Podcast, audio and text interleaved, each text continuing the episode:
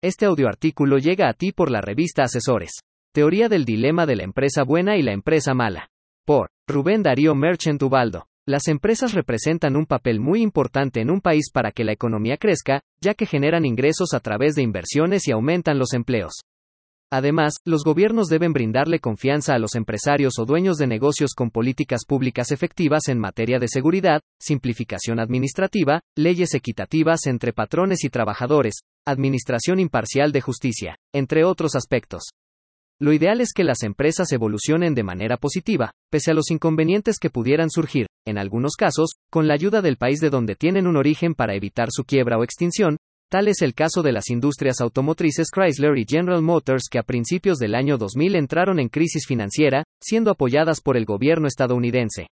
Consecuentemente, en la iniciativa privada existe un lado positivo y negativo a lo que he denominado, teoría del dilema de la empresa buena y la empresa mala, para ello me permitiré hacer un desarrollo y análisis que consiste en lo siguiente. 1.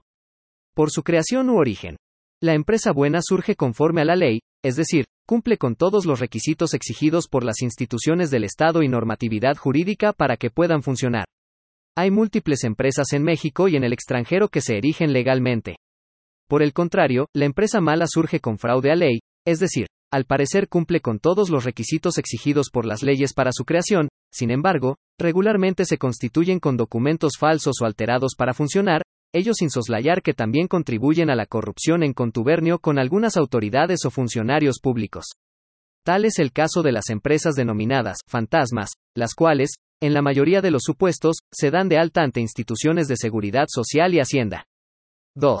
Por sus directivos, en las empresas buenas los directivos regularmente son los socios o fundadores, personas que tuvieron la actitud para materializar sus sueños a través de la creación de su negocio o empresa. Por el contrario, en las empresas malas, los directivos suelen ser testaferros, ya sea por voluntad propia o por medio de engaños, ignorancia o estado de necesidad de las víctimas. 3. Por su filosofía. Dentro de la filosofía de las empresas buenas se encuentra la misión, la visión y los valores, siendo estos la parte toral de la organización. Una empresa que adolece de dichos mandamientos no tiene una claridad de sus objetivos. A contrario sensu las empresas malas tienen como fin primordial cometer ilícitos, consecuentemente, no les interesa conducirse con una filosofía de integridad. 4. Por su ética.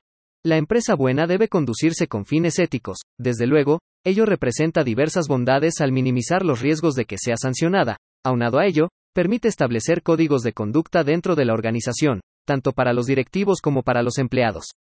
La empresa mala carece de valores éticos, por ende, ello traerá consigo que se vea involucrada en diversos problemas legales, ya sea penales, laborales, administrativos o civiles. 5. Por sus trabajadores. Los directivos en la empresa buena se interesan por el bienestar de sus colaboradores. Inclusive ciertas organizaciones extienden dicha satisfacción a sus familias. A diferencia de ello, los dirigentes en la empresa mala solo engañan a sus trabajadores con sueldos o prestaciones superiores a la ley para obtener sus datos y delinquir. O bien, buscan obtener un beneficio a través de cierta maquinación de fraudes para reclutamiento de personal, y en el peor de los casos, convencen a los empleados a delinquir. 6. Por sus clientes. En la empresa buena uno de los mayores tesoros de los dueños de negocios deben ser los clientes, porque son la razón de su existencia. Además es dable adoptar la frase, la satisfacción del cliente es lo más importante, empero, en la empresa mala se aprovechan de las condiciones de los clientes como la ignorancia, su necesidad económica o estado de salud. 7. Por su cumplimiento ante el fisco. Una empresa buena busca cumplir con sus obligaciones ante Hacienda y estar al corriente en sus obligaciones, ello con el propósito de evitar alguna sanción. La empresa mala tiene como fin evadir impuestos a través de profesionistas cómplices para lograrlo y lo que es peor, presentando documentos apócrifos o reportando cantidades inferiores a las percibidas. 8. Por su reputación e imagen. Otro de los tesoros de las empresas buenas es la reputación e imagen. Conviene enfatizar que lo cuidan al máximo y algo recomendable debe ser, que cuenten con un plan estratégico de manejo de crisis en el caso de que exista un problema mediático o se haga viral en redes sociales, además con la asesoría de expertos para resolverlo. En una empresa mala, la imagen o reputación resultan sin importancia, máxime que su fin es delinquir, por esa razón, cambian constantemente de razón social. 9. Por su estructura y funciones. La empresa buena constantemente se constituye con una estructura y funciones, que se fijan a través de un organigrama y flujograma, mientras que, la empresa mala, cuenta con una estructura y funciones para delinquir, ya sea como asociación delictuosa o delincuencia organizada. 10. Por su permanencia. Las empresas buenas tienden a permanecer en el mercado y seguir creciendo. En cambio, las empresas malas buscan migrar de un lado a otro y seguir delinquiendo. 11. Por el tipo de responsabilidad. Tocante a la empresa buena en caso de que exista algún tipo de responsabilidad a los directivos o a la organización, sería de índole culposo, probablemente por un error humano e involuntario. Consecuentemente, la sanción puede ser menor y con posibilidad de que se excluya o se extinga la responsabilidad. En otro sentido, referente a la empresa mala, existe una responsabilidad dolosa hacia los directivos, administrativos, cómplices y demás personas en la empresa. Obviamente la pena sería elevada y sin gozar de los beneficios que marca la ley. 12. Implementación de Plan Compliance.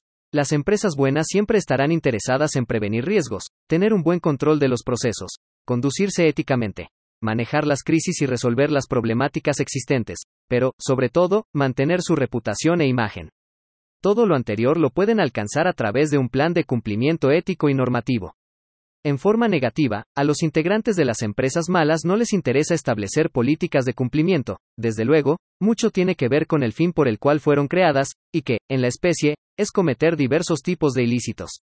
En conclusión, las empresas, negocios u organizaciones siempre deben apostar por constituirse sanamente, denunciar y no fomentar los actos de corrupción, así como contar con estándares de integridad. Por el contrario, el gobierno debe cumplir de manera irrestricta las leyes para realizar investigaciones e imponer sanciones a aquellas organizaciones que tengan como fin afectar a la ciudadanía.